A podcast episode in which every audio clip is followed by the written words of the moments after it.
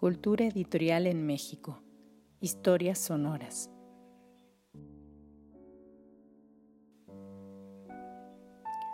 Cultura editorial en México. Historias sonoras es un proyecto académico concebido y coordinado por Marina Garone Gravier, investigadora del Instituto de Investigaciones Bibliográficas de la Universidad Nacional Autónoma de México y cuenta con la colaboración y asistencia de Gabriela Silva y Fernanda Sosa en la organización, lectura y edición de contenidos.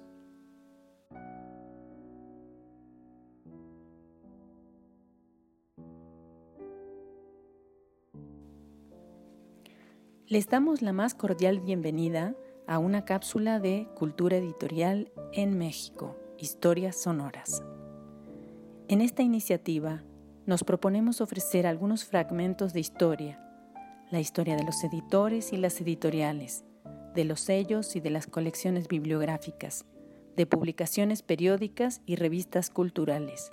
En una palabra, las historias de los agentes y proyectos culturales que han permitido el surgimiento, consolidación y construcción de la edición en México.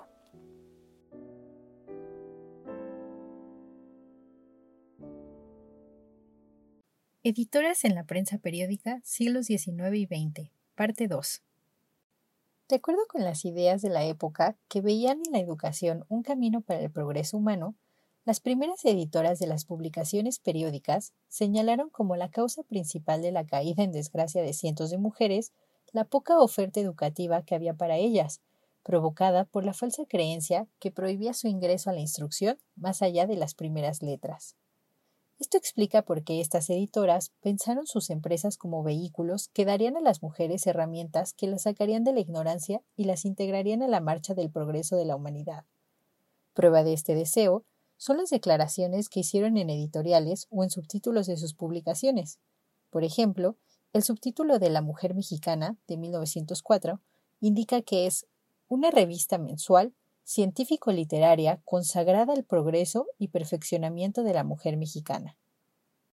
Ahora bien, el diagnóstico de estas primeras editoras se convirtió en uno de esos supuestos no cuestionados por la historiografía, de ahí que hoy se sostengan los siguientes tres puntos. Primero, como no había una oferta educativa para las mujeres más allá de las primeras letras, y la enseñanza para mujeres y hombres era desigual, las publicaciones periódicas dirigidas a mujeres, sobre todo las de la primera mitad del siglo XIX, funcionaron como espacios de educación informal. Segundo, las mujeres que sabían leer y escribir, entre quienes destacan las primeras editoras de publicaciones periódicas, formaban parte de una élite cultural que podía pagar profesores privados para aprender tales habilidades.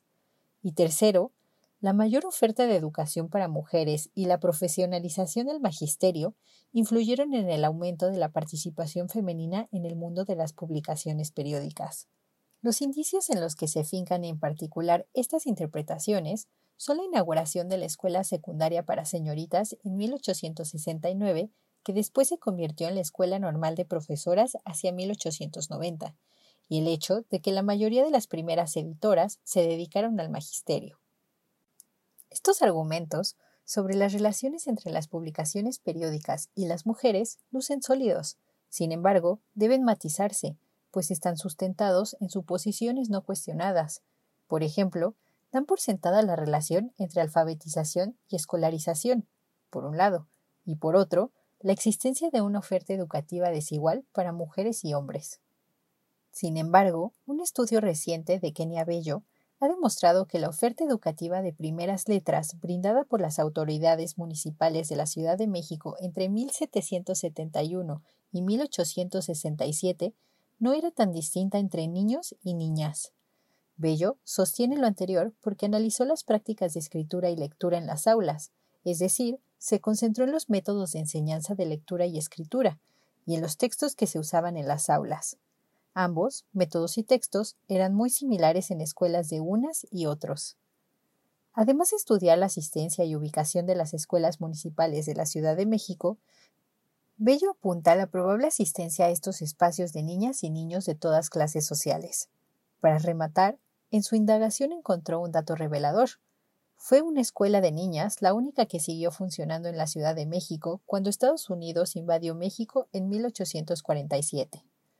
En resumen, los hallazgos de Bello permiten suponer que la historiografía ha subvalorado la presencia de las niñas en las escuelas de primeras letras durante la primera mitad del siglo XIX, y quizás eso ha contribuido a diluir más su presencia en el mundo de la cultura escrita.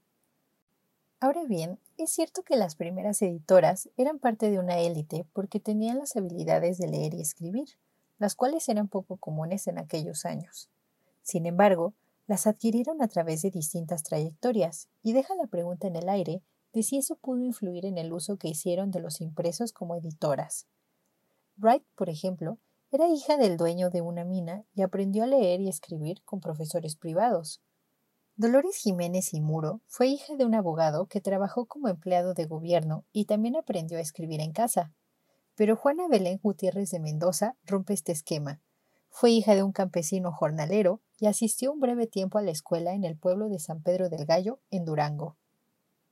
Más allá de la escuela, es interesante notar cómo la vida cotidiana de estas primeras editoras estaba vinculada a la cultura escrita.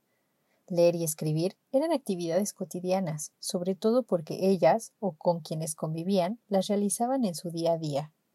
Incluso, varias tenían familiares que participaban en sociedades literarias o científicas.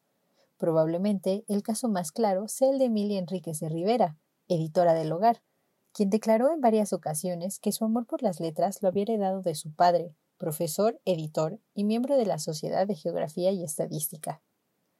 Como se puede ver, Todavía son poco claros los vínculos de las empresas editoriales dirigidas por mujeres con el resto de las publicaciones periódicas.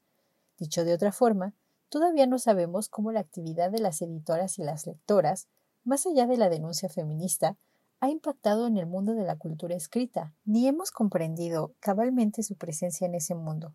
Para lograrlo, hace falta echar mano de las herramientas desarrolladas desde la historia de la lectura y la escrita, pues hubo mujeres que irrumpieron en territorios de esta cultura que todavía no han sido explorados. Con el afán de combatir estas inercias interpretativas, en las siguientes cápsulas se hará un recorrido sobre los distintos territorios en donde han trabajado las editoras de las publicaciones periódicas. Este recorrido sigue una línea más o menos cronológica y busca resaltar los usos que esas editoras han dado a los impresos. Después se esbozarán algunos trazos sobre esos territorios poco conocidos donde irrumpieron las editoras de las publicaciones periódicas.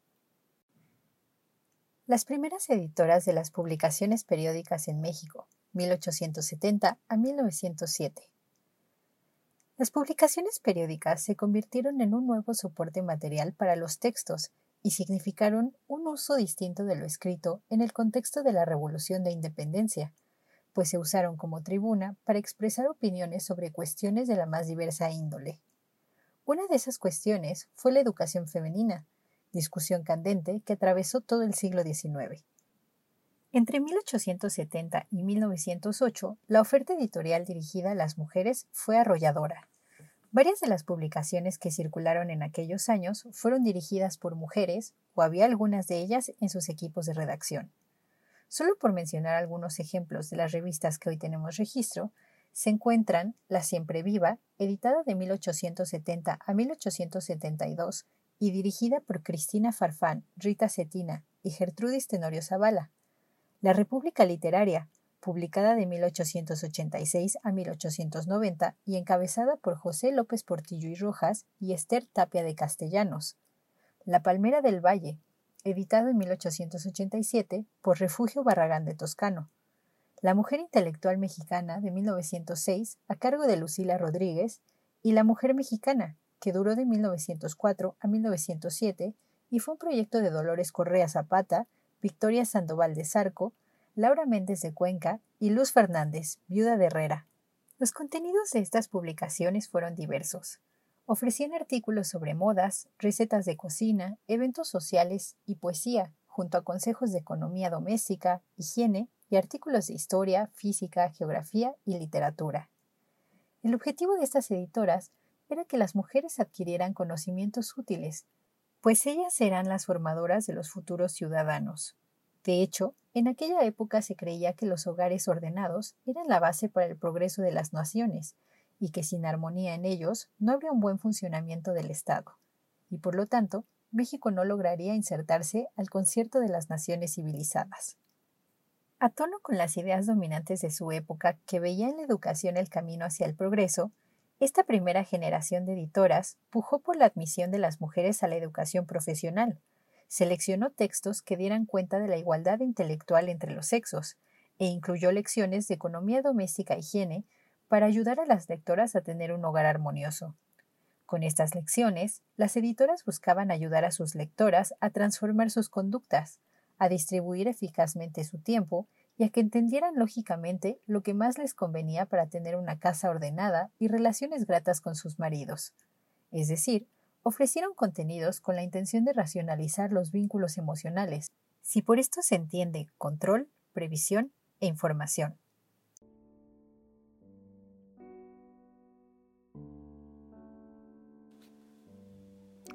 Expresamos nuestra gratitud a los investigadores y profesionales del mundo del libro y la edición por la elaboración de los textos de estas cápsulas.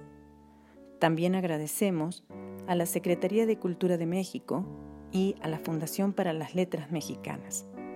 Entre 2018 y 2019, ambas instituciones patrocinaron la iniciativa Cultura Editorial de la Literatura en México, CELITMEX, en la que participó activamente Jorge Mendoza. De aquella iniciativa deriva una parte de los contenidos empleados en este nuevo proyecto.